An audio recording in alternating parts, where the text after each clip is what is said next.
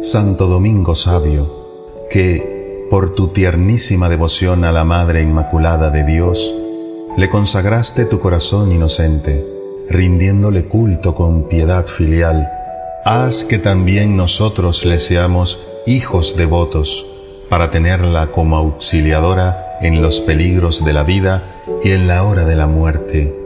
Amén.